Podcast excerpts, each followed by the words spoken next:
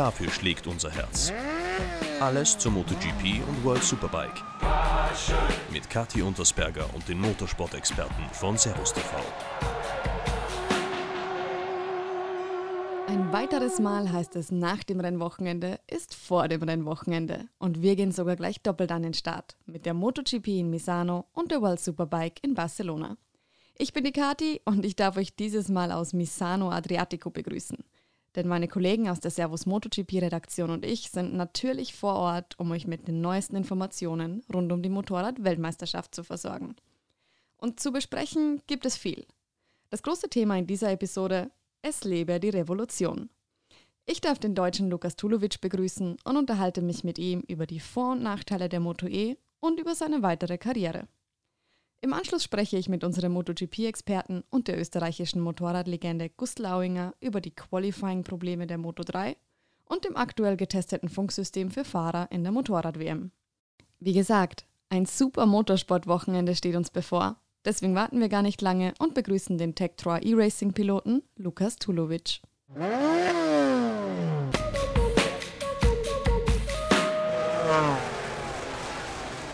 So, Lukas, wir sind in Misano, um es mal kurz für die Zuhörer anzusprechen. Jeder sitzt ja in seiner eigenen Bubble in Between Races. Außer zum Sport machen und spazieren gehen müssen wir in den Hotels bleiben. Deswegen erstmal, genau. wie geht's dir? Wie verbringst du die freien Tage gerade?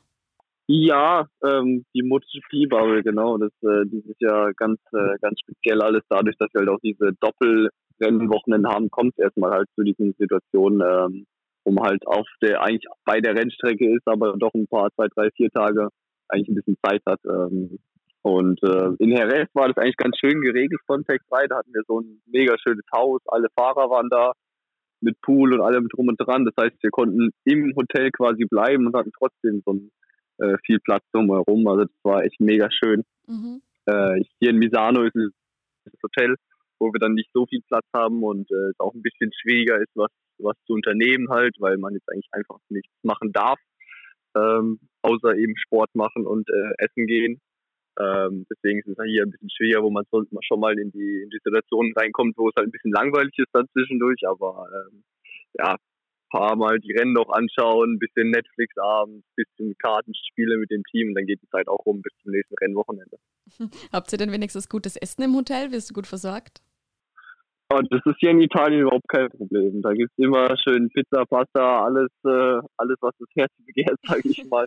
äh, nee, das ist schon, das ist schon Hammer. Also ich esse sehr, sehr gern natürlich italienisches Essen. Ähm, nur so langsam nach einer Woche, nach über einer Woche reicht es dann vielleicht auch mal. Also ich bin dann auch schon froh, wenn ich dann wieder nach Hause nach Deutschland komme und dann wieder mein Essen zu Hause habe und nicht immer jeden Tag Pizza und Pasta. Aber solange wir hier sind und für die Zeit hier ist es doch schon mal ganz, ganz angenehm und äh, isst man doch immer wieder gerne. Gerade wenn man dann im Team abends zusammensitzt am Tisch und jeder bestellt, bestellt sich was, man trinkt was zusammen, das ist schon coole Atmosphäre hier bei dem, bei den Temperaturen. Na perfekt, das ist ja dann die Hauptsache. Aber kommen wir mal genau. aufs Sportliche. In der Moto E bist du ja bisher immer aus der ersten Startreihe losgefahren, auch wenn das Ergebnis im ersten Misano-Rennen jetzt nicht das war, das du dir vorgenommen hast.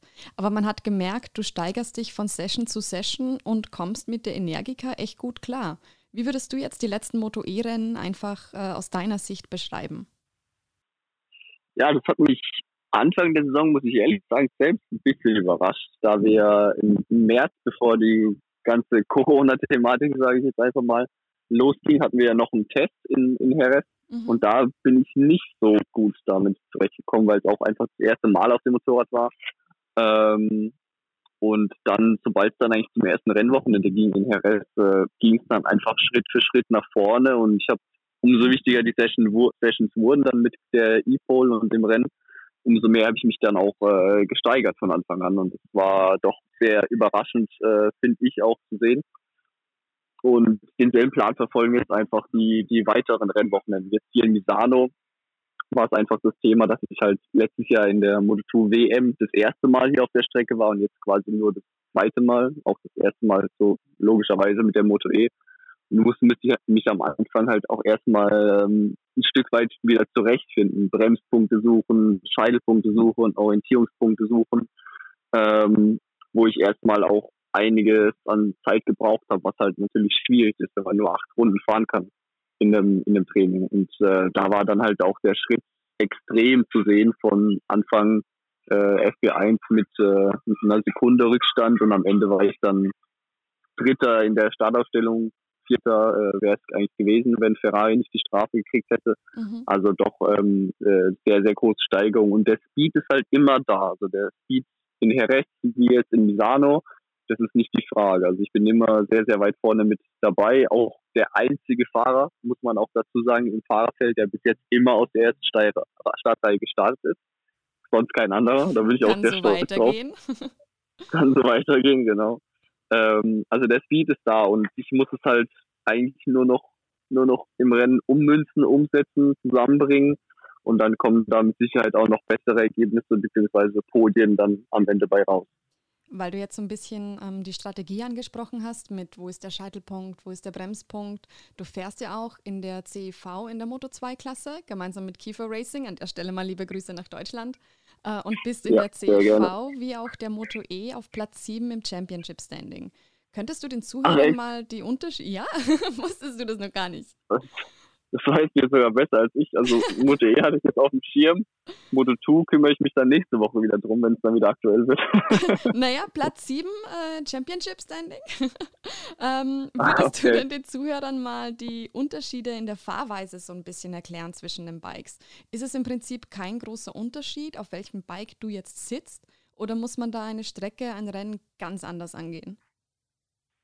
Also ich, ich versuche mich mal kurz zu fassen, weil das würde sonst für das Podcast hier wahrscheinlich sehr viel zu lang werden, wenn ich da so äh, genau ins Detail gehe.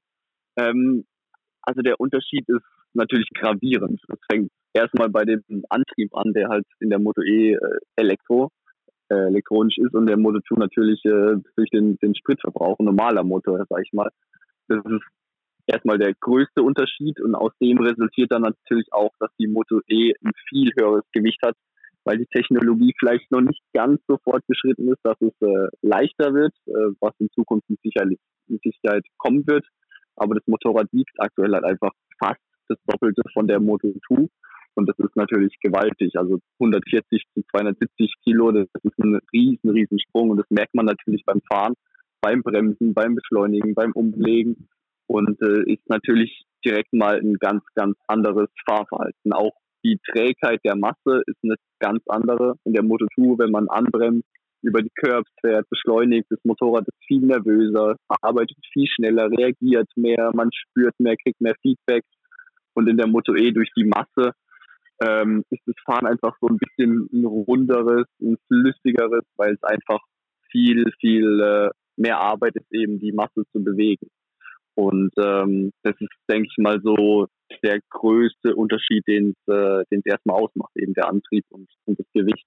Mhm. Und hinzu kommt noch, hinzu kommt noch genau, dass die, die Reifen in der Moto 2 die Dunlop-Reifen sind und in der Moto E die Michelin-Reifen und die verhalten sich auch sehr verschieden ähm, auf den jeweiligen Motorrädern, wo man sich dann auch immer nochmal auf das jeweilige Grip-Level, Grip-Level beim Reinbremsen, beim Beschleunigen, auf die Renndauer dann auch jedes Mal am Wochenende wieder adaptieren muss. Mhm. Darf ich hier mal genauer nachfragen, auch zum Thema Qualifying dann? Äh, hier haben wir ja mhm. in der Moto E das System mit der mit der E-Pole, dass ihr drei Runden fahren dürft. Allein auf der Strecke eine In-Lap, die Fast-Lap und die Out-Lap. Und die Fast-Lap setzt genau. ja die Rundenzeit für die Startposition. Ist das eben, weil du eben den Direktvergleich hast, ein vielleicht besseres System oder gefällt dir das klassische Qualifying besser? Ähm, also ich finde, es ist schon ein schöner Fortschritt, den es jetzt in den letzten ein, zwei Jahren gegeben hat äh, mit dem Q1, Q2-System, da es halt nicht mehr diese 45 Minuten Qualifying-Session ist, wo jeder eigentlich erstmal Training fährt, fährt sich ein bisschen ein irgendwie und eigentlich die letzten zehn Minuten werden eigentlich nur die Rundenzeiten gefahren. Mhm. Da ist dieses neue System schon mal viel, viel spannender mit den 15 Minuten. In der CEV, in der Moto2 EM, wo ich mit Kiefer fahre, ist es nach wie vor so, dass wir 40 Minuten Qualifying Sessions haben, zwei Stück sogar. Ähm, was, äh, was natürlich äh, extremer Kontrast zu der Moto E erstmal ist. Ähm, und äh, also an sich von der Spannung her und vom System her finde ich die, diese, diese Moto E E-Pole sehr interessant, weil es halt wirklich, du hast diesen einen Schuss und der muss passen und die Runde versuchst wirklich jede Kurve perfekt hinzukriegen.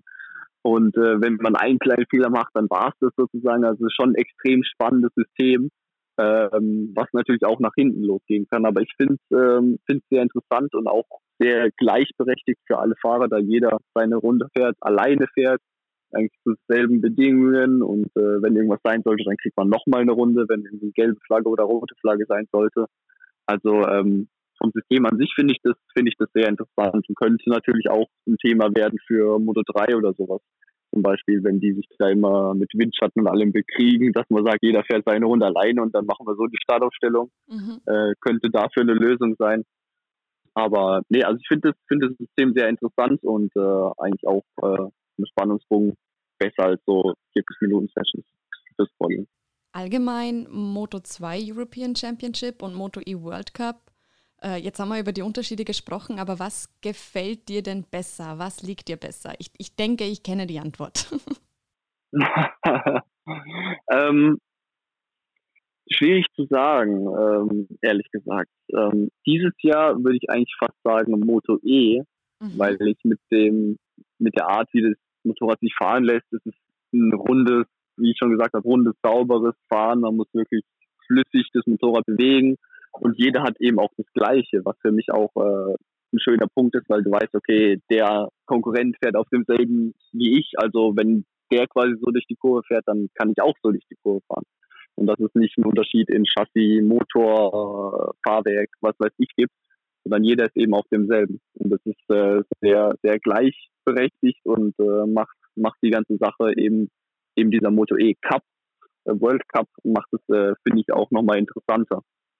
Ähm, wiederum auf einer Moto Tour, auf der, auf der Kalex, äh, komme ich natürlich auch sehr, sehr gut, äh, gut zurecht. Dieses Jahr tun wir uns noch ein bisschen schwer, deswegen ist es leider der siebte Platz aktuell in der Meisterschaft. Habe auch schon zwei Nuller kassiert, weil ich über das Vorderrad äh, wegge, wegge, weil das Vorderrad weggerutscht ist. Und das ist eigentlich auch das Problem, was sich bis jetzt durch die ganze Saison spiegelt, dass ich immer wieder Probleme im Vorderrad, Chattering, Springen habe und ähm, bis jetzt einfach noch nicht, äh, noch nicht vom Setup hier auf die Reihe gebracht habe, dass das Motorrad eben so funktioniert, wie ich es mir wünsche. Und äh, das ist eigentlich ein bisschen ärgerlich, weil eigentlich in der EM mein Ziel war, um die Meisterschaft zu kämpfen und nicht irgendwo auf Platz 7 rumzufahren ähm, in der Meisterschaft. Und das ist ein bisschen, bisschen ärgerlich. Eigentlich liegt mir die Moto2-Geschichte sehr gut. Ich habe auch in der Vergangenheit schon in der EM äh, gute Ergebnisse gezeigt und äh, also ja, deswegen eigentlich ein bisschen schade, dass es dieses Jahr so aussieht. Aber dieses Jahr würde ich fast sagen, Moto E taugt mir besser. okay, uh, unerwartet, aber natürlich gerechtfertigt. Aber die Saison ist ja noch nicht vorbei. Was denkst du, ist 2020, egal ob Moto 2 oder Moto E, noch möglich? Was sind deine Ziele? Also Moto E ist definitiv mein Ziel, dieses Jahr noch aufs Podium zu fahren. Also so oft wie ich jetzt schon in den Sessions vorne mit war, im Quali vorne mit dabei war, Speedpass, wie ich schon angesprochen habe, also das muss, muss dieses Jahr auch klappen, dass wir Podium fahren. Ähm, das ist auch wirklich das Ziel äh, Anfang bis Ende der Saison eine schöne Steigerung, habe schon Platz 4, Platz 6, jetzt leider nur Platz, äh, Platz 12 im Rennen äh, eingefahren. Aber dieses Wochenende geht es auch mit Sicherheit wieder weiter nach vorne im Rennen und äh, in der Moto2 EM. Ja, Podium ist auf alle Fälle. Am liebsten würde ich da auch noch einen Sieg einfahren. Ähm, was ich mir aber mit dem Motorrad, wie aktuell ist, nicht ganz zutraue. Wenn wir natürlich das Setup hinkriegen und ich mich 100% wohlfühle auf meiner Kalex, ist es auch möglich, aber dafür muss es halt wirklich passen und das ist halt ein bisschen leichter in der Moto E, weil jeder einfach dasselbe Motorrad mit demselben Öl im Fahrwerk und alles hat und ähm, da ist es halt vom, vom Kopf her und von der Geschichte an sich etwas leichter, sage ich mal, als, äh, als in der EM, wo, wo wir auf einer Kalex mit WP-Fahrwerk unterwegs sind und ich eben noch nicht ganz so zurechtkomme. Mhm. Ich denke, alle deutschsprachigen Fans werden dir auf jeden Fall die Daumen drücken. Vor allem die Moto E-Rennen können ja auch unter servusmotogp.com im internationalen Livestream mitverfolgt werden und somit kann man dann definitiv mit euch mitfiebern. Aber mal so gesehen, auch außerhalb der Rennstrecke bist du ja viel auf Rennstrecken unterwegs, bist Instruktor bei Hafenecker Renntrainings und du bist der erste deutsche Straßenmotorradrennfahrer, der es in die deutsche Sportfördergruppe geschafft hat, in Zusammenarbeit mit der Polizei Hessen. Erstmal Gratulation dafür. Ähm, Dankeschön. Wird denn, wird denn auch da deine Polizeikarriere auf dem Motorrad stattfinden? äh, ja, ja, also wie gesagt, dieses Jahr, seit es nach Corona, sag ich mal, wieder losging, war ich eigentlich nur auf Rennstrecken unterwegs, ob es jetzt Oschersleben, Most, Tschechien, äh, Lausitzring, wo auch immer war. Und dann halt natürlich die Rennen, also nur unterwegs gewesen dieses Jahr. Ähm, aber es ist natürlich meine Leidenschaft. Also wenn ich die Wahl habe, ob ich daheim auf der Couch sitze oder auf der Rennstrecke bin, dann entscheide ich mich natürlich für die Rennstrecke. ähm, und äh, deswegen, es macht mir auch sehr, sehr viel Spaß, auch diese Instruktorgeschichte mit Hafenegger, die ich seit diesem Jahr ein bisschen intensiver ins Auge gefasst habe. Ähm, nebenbei sehr, sehr schöne Geschichte für mich. Und ähm, das mit der Polizei bin ich natürlich auch sehr, sehr dankbar und stolz, dass es geklappt hat in, in Hessen, wo ich jetzt in, in Wiesbaden bin. Und äh, bin da auch jetzt, wie gesagt, genau der, der erste Motorradrennfahrer, der eigentlich in dieses Programm reinkommt. Das war auch sehr schwierig, dort reinzukommen und muss auch wirklich Danke sagen an die Polizei in Hessen für die Möglichkeit. Ähm, hier in Italien sieht man, was weiß ich, Simone Corsi, Enea Bastianini, gibt es einige, die auch in so einem Sportförderprogramm drin sind bei der Polizei, wo man jetzt auch am Wochenende bei, bei Forward auf der MV Augusta das, äh, Polizeilogo gesehen hat sogar, mhm. hier in Misano, war auch, war auch spannend zu sehen. Nee, aber es ist, ist eine gute Möglichkeit für mich, gerade für die Zukunft, so ein bisschen Absicherung nach, nach hinten, und äh, ich ziehe das Studium jetzt durch und äh, dann schauen wir mal, wo es, wo es bis dahin auch karrieretechnisch äh, technisch aussieht. Sehr gut. Aber da mal eine, eine Anmerkung an die Zuhörer. Äh, wenn Motorradfahrer unter euch sind, genießt auf jeden Fall die Ausfahrten mit dem Bike, aber wer sich austoben möchte, fahrt auf die Rennstrecke, vielleicht sogar dann mit dir als Instruktor. Genau, genau. Das ist, das ist eigentlich eine gute Geschichte. Da gibt es auch eine Abteilung, die heißt Rennleitung 110 und die haben genau so ein Video ähm, hochgeladen, wo man eben so Spielplätze gesehen hat, wo dann irgendwie ein Bus ist oder eine Leitplanke, was weiß ich. Und äh, das ist eigentlich auch genau die Meinung, die ich habe. Also ich finde es eigentlich immer wieder immer wieder schade und ärgerlich zu sehen, wie die Leute irgendwie auf der Straße rasen. Dann nimmt doch lieber das Motorradfahrt auf einer Rennstrecke und habt da Spaß, tobt euch aus. Und wenn da was passiert, gibt es Auslaufzonen und Kiesbett und da kommt dann eben kein Gegenverkehr oder ein Baum oder sowas was dann halt lebensgefährlich werden kann. Und ähm, finde ich, finde ich echt eine gute Geschichte. Und vielleicht bin ich ja später in der Zukunft irgendwann um 20 Jahre oder so bei der Polizei in der Motorradstaffel und äh, mache Fahrzeugkontrollen bei, bei Rasern oder so. Mal schauen. Da hat man dann eine ganz andere Empathie. Ja, genau. Ich glaube, die kommen mir dann nicht davon. Sehr schön. Naja, die können dir, also wenn die dir davonfahren können, ah. aber. Ja, lieber nicht. Lieber nicht da halte ich dann dagegen. Sehr gut. Aber allerletzte Frage, wo sehen wir dich denn 2021? Denkst du, der Weg führt vielleicht wieder in die Moto 2 WM zurück? Das war natürlich meine, oder ist natürlich meine Hoffnung äh, nach wie vor. Ähm, die Verhandlungen sind, sind noch nicht abgeschlossen oder sind, sind in Gange, würde ich jetzt würde ich mal sagen. Mein Manager Peter Balis ist da am Ball. Nur muss ich ehrlicherweise dazu sagen, die Ergebnisse, die ich in der Moto2 EM dieses Jahr abgeliefert habe, die sind natürlich nicht hilfreich dafür, um, äh, um wieder zurück in die Moto2 WM zu kommen. Mhm. Wenn ich da jetzt permanent auf dem Podium und am Gewinn wäre, wird es anders aussehen. Die Ergebnisse in der Moto E würde ich sagen passen bis dato als Rookie in der Klasse mit dem Fahrerfeld, wo auch Ex-MotoGP-Fahrer, Langstreckenfahrer, Moto2-Fahrer sind äh, also sehr starkes Fahrerfeld. Da ist es schon, kann es sich schon sehen lassen, was ich bis dato abgerufen habe. Nur in der EM äh, müssten die Ergebnisse besser sein, um zurück in die in die MotoGP WM zu kommen. Aber gut, es ist nur nichts äh, nichts vorbei. Mal schauen, was die nächsten Wochen bringen und äh, irgendwo werdet ihr mich äh, mit Sicherheit nächstes Jahr sehen, ob es jetzt die Moto2 WM, Moto2 EM, Moto E, World Cup, Supersport, was weiß ich ist, ähm, sehen wir dann äh, kann ich bis jetzt auch noch nicht sagen, weiß ich bis jetzt ehrlich gesagt auch noch nicht zu 100 Prozent, aber ähm, irgendwo werde ich unterwegs sein und da dann mit Sicherheit vorne mit dabei. Das sind doch gute Aussichten und ich kann dir definitiv versprechen, du wirst uns nicht so schnell loswerden. Hoffentlich. okay. Dankeschön. Sehr gut. Also dann äh, zusammenfassend kann man sagen, auch wenn die Fanbase noch eher gering ist, die Moto E ist ja definitiv eine Rennserie, der man eine Chance geben sollte. Und äh, wenn man sich selbst mit seinem Motorrad austoben möchte, kann man sich ja bei dir melden und wenn man es auf der Straße zu bunt treibt, äh, lieber keinen Strafzettel von dir riskieren. Ich werde mich, werd mich auf jeden Fall zusammenreißen, wenn ich selber fahren gehe. Aber Lukas, erstmal vielen lieben Dank, dass du dir die Zeit genommen hast für diese Episode und alles Gute fürs kommende Rennwochenende und vor allem auch die restliche Saison 2020.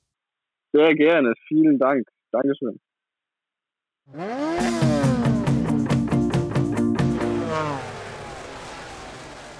Gute Aussichten also, was Lukas Tulovic angeht. Wir werden noch mehr von ihm sehen können. Unser nächstes Thema dreht sich um die Moto 3, um genau zu sein, die Qualifyings. Auch Lukas hat es gerade angesprochen. Es gibt verschiedene Systeme und alles hat seine Vor- und Nachteile. Doch gibt es wirklich eine Lösung, die fair ist, ohne die Action zu verringern? Ich freue mich jetzt ganz besonders darauf, meinen Kollegen Gustl Auinger begrüßen zu dürfen, der uns die Problematik etwas näher bringt und vielleicht ein wenig Licht ins Dunkle bringen kann.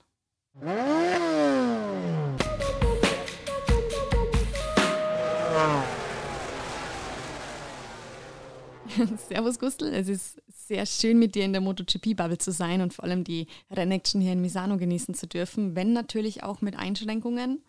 Erstmal das Wichtigste vorneweg, wie geht's dir? Na, es geht mir gut. Es ist äh, ein bisschen ein eigenes Leben nach wie vor in dieser sogenannten Bubble.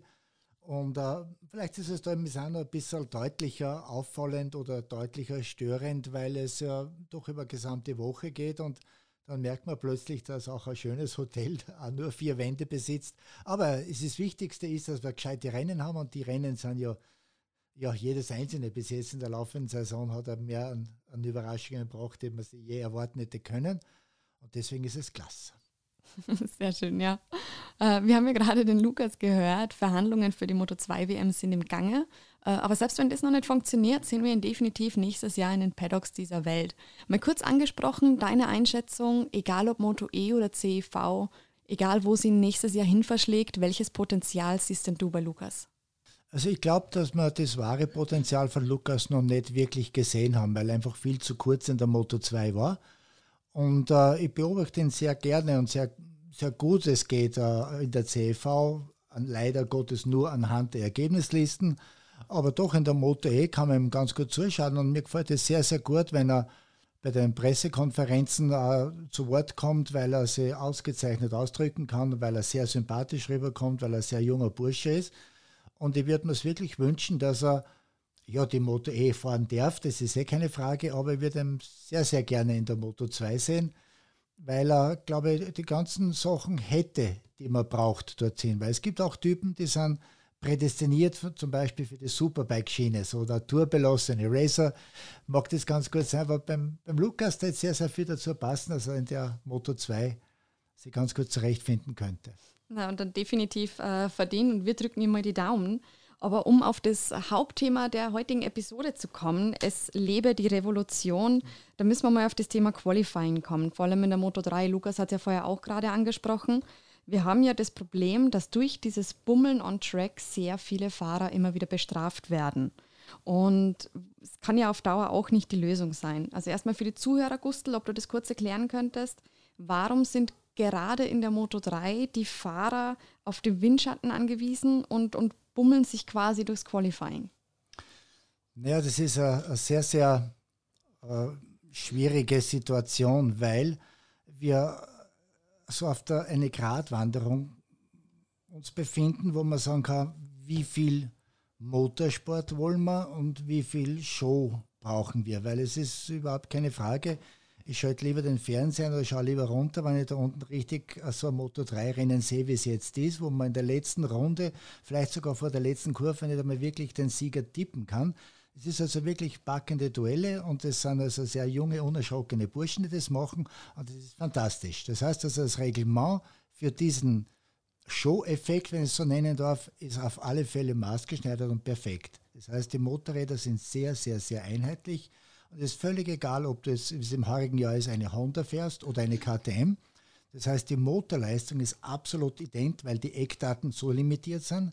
Das, was ganz, ganz, ganz deutlich ist, ist, dass er, dieser Drehzahlbegrenzer, das heißt, das Motorrad dreht 13.500 Umdrehungen und nicht 13.550. Das heißt, es wird abgeregelt und äh, der Spielraum, der bleibt für die Technik, ist auch extrem minimal, weil jeder Gang nur mit einem Plus- oder Minus-Übersetzung verändert werden kann. Das heißt also, alle Spielmöglichkeiten, um irgendwo dir einen technischen Unterschied zu verschaffen, die bleiben aus. Und das Resultat sind spannende Rennen. Aber, und das ist jetzt das Schwierige dabei, äh, beim Qualifying genügt es nicht, wenn du eine 100% optimale Runde hindrehst, mhm. wenn der Konkurrent oder der Mitbewerber einen Windschatten hat.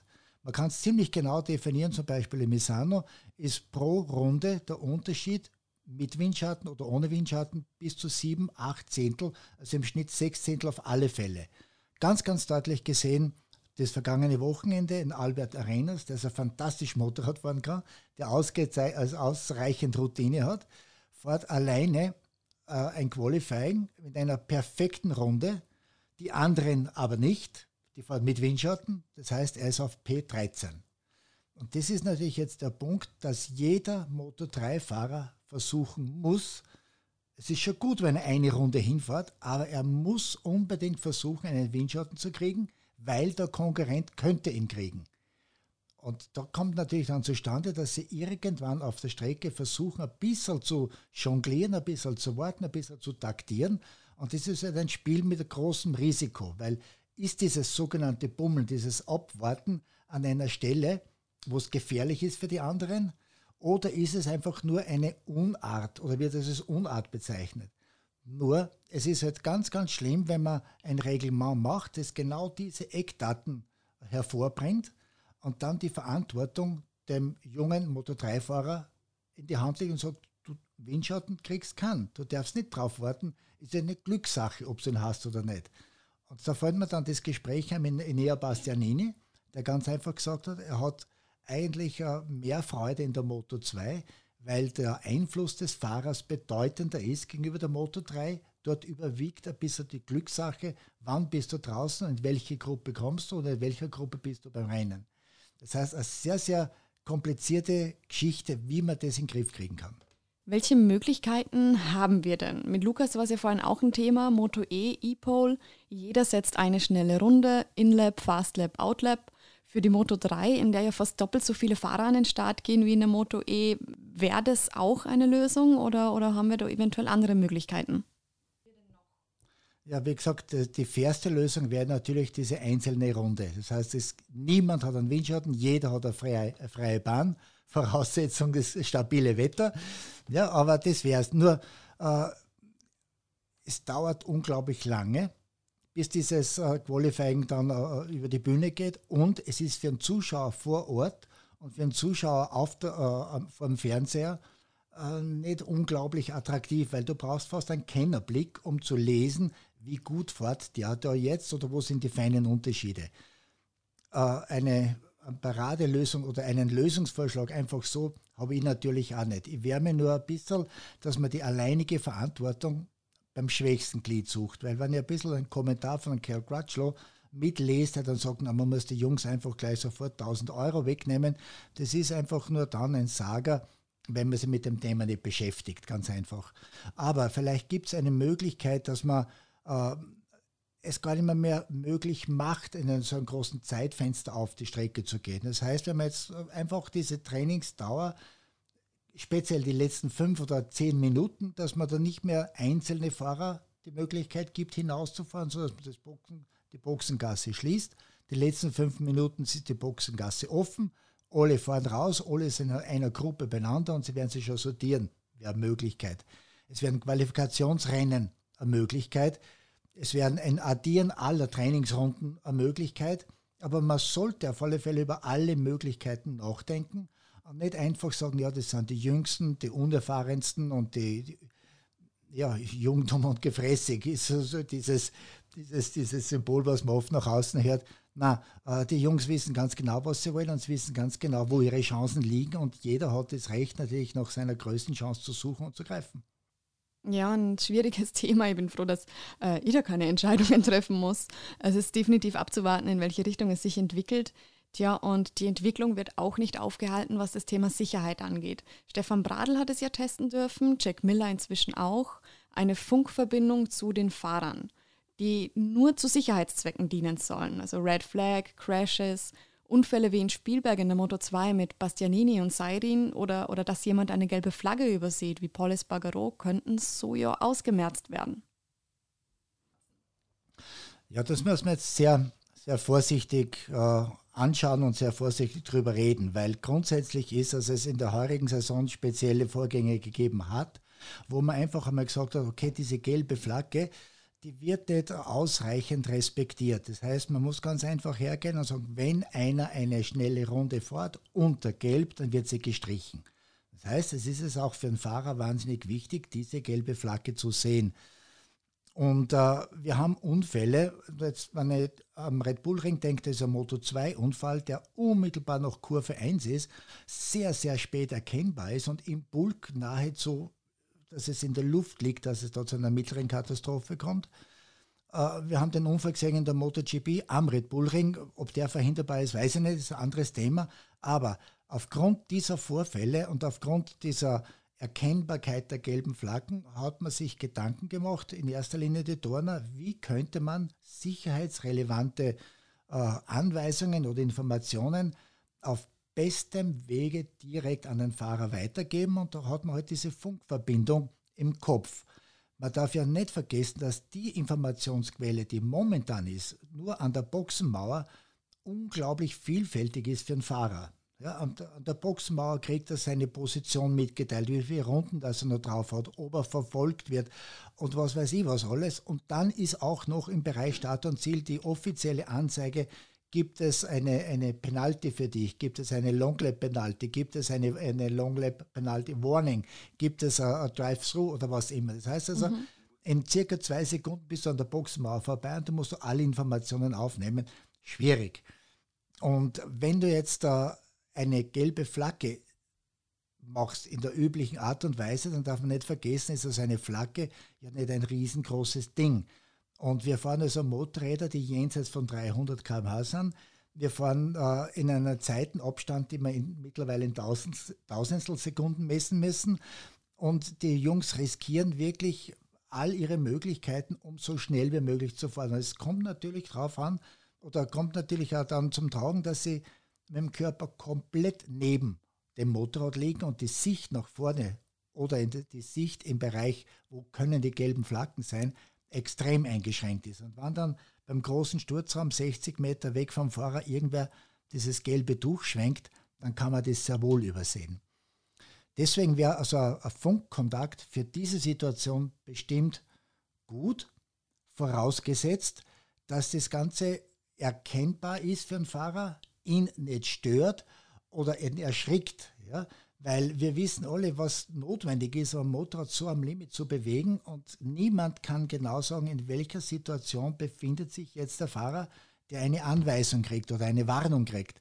Und wenn der gerade äh, drauf und dran ist, äh, äh, einen Sturz zu verhindern und dann plötzlich über den Kopfhörer Informationen kriegt, dann kann das störend sein. Und das ist natürlich eine Frage, die unbedingt noch ausgetestet, geklärt und probiert werden muss, bevor dann der Fan der Zuschauer sagt, um Gottes Willen, das wird ja wie in der Formel 1. Also da sind wir noch weit weg davon.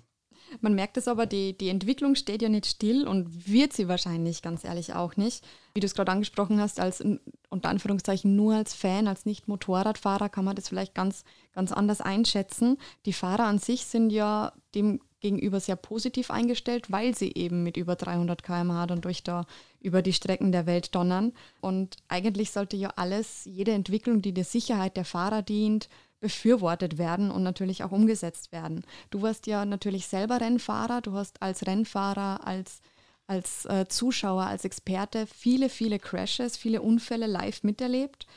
Denkst du nicht, dass es diese Entwicklung vielleicht schon etwas früher hätte geben sollen? Naja, es ist, äh, wenn man jetzt auf früher denkt, da war vieles im Argen. Ja? Und ich habe heute noch ein bisschen angespanntes Verhältnis zur FEM. Ja, die FEM ist einfach, äh, der Rechteinhaber der, der Weltmeisterschaft und äh, ist halt extrem wichtig und ist auch gut, aber sie hat sich halt viele, viele Jahre überhaupt nicht um die Fahrer gekümmert. Sie haben geschaut, dass es Rennen gibt. Der Start ist äh, um 14 Uhr festgelegt gewesen. Ob es dabei regnet, hagelt oder sonst was, war scheißegal. Ist der Sturzraum ausreichend, ja oder nein, war nicht sehr bedeutungsvoll. Jedenfalls, wenn du so fahren willst, dann fahren, war nicht, dann war es einfach nicht. Also es ist sehr, sehr vieles im Argen gelegen. Und man kann dann immer sagen, hätte man nicht schon gewisse Sachen früher machen können.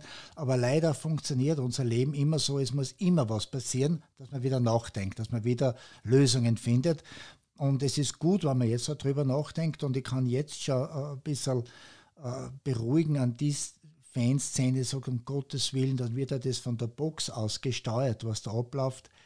All die Informationen, die relevant sind, werden ja jetzt über die Boxentafel gezeigt. Das heißt, wenn der in der MotoGP ein anderes Mapping fahren sollte, dann kriegt er eine Boxentafel, da steht drauf Mapping 3. Ja, und dann kann er, aber muss er nicht dieses Mapping fahren. Aber er kriegt Information, er kriegt Hilfe.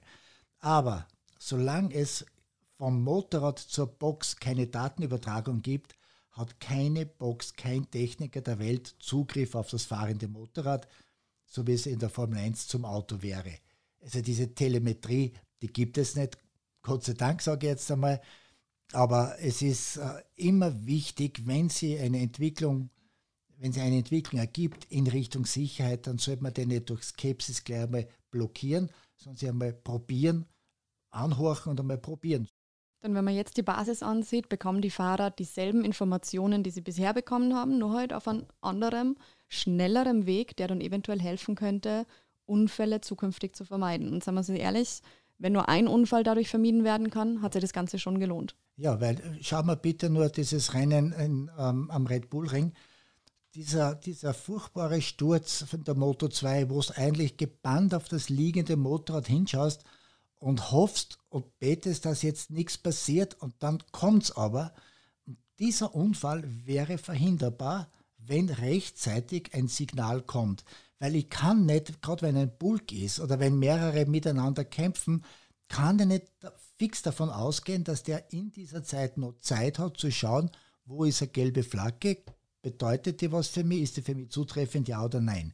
Wenn aber ein gutes Signal in den Helm kommt, Crash in Kurve 1 oder Gelb in Kurve 1 oder was auch immer man dann für, für eine Ansagen dann, dann wählt und kreiert, kann sehr, sehr viel bedeuten. Und wenn man, wie gesagt, solche Szenen, wie es am Red Bull Ring war, nimmer mehr erleben, wäre doch schön. Na dann, besser spät als nie. Schauen wir ja. mal, was passiert. Schauen wir mal, in welche Richtung diese Entwicklung geht und stehen wir dem mal positiv gegenüber.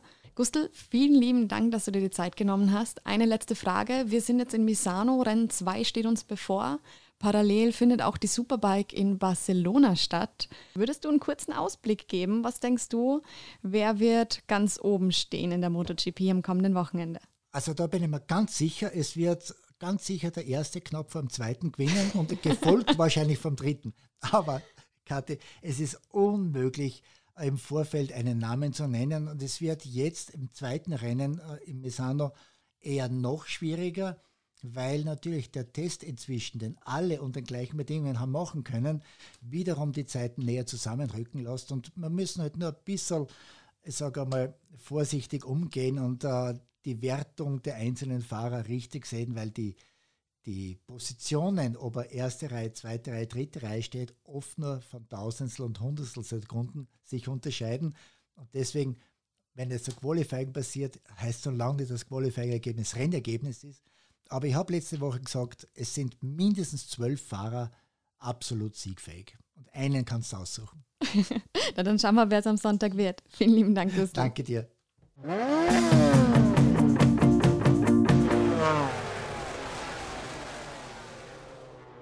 Wir nehmen also drei Dinge mit. Zum einen, Veränderung kann auf den ersten Blick eine gewisse Skepsis hervorrufen, klar. Aber wie beim Thema Boxenfunk sollte man erst beobachten und versuchen, die Vorteile zu verstehen. Zum anderen, Fortschritt kann man einfach nicht aufhalten. Was letztes Jahr für Aufruhr gesorgt hat, ist jetzt inzwischen Standard. Und was einen jetzt beschäftigt, kann in der nächsten Saison schon normal sein. Und der letzte und wichtigste Punkt, bitte achtet auf euch und auf andere im Straßenverkehr. Denn austoben könnt ihr euch auf der Rennstrecke. Und ganz ehrlich, eine Verfolgungsjagd mit Lukas Tulovic verliert man.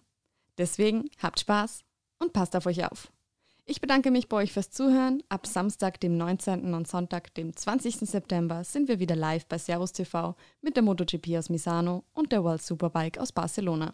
Die nächste Episode Passion gibt es wieder in drei Wochen, wenn es heißt Zündung aus und Podcast an. Ich bin die Kati und ich freue mich auf euch. Bleibt schräg. Servus.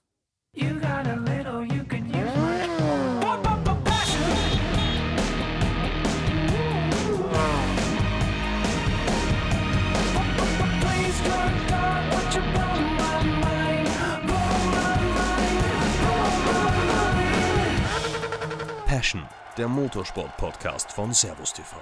Dafür schlägt unser Herz.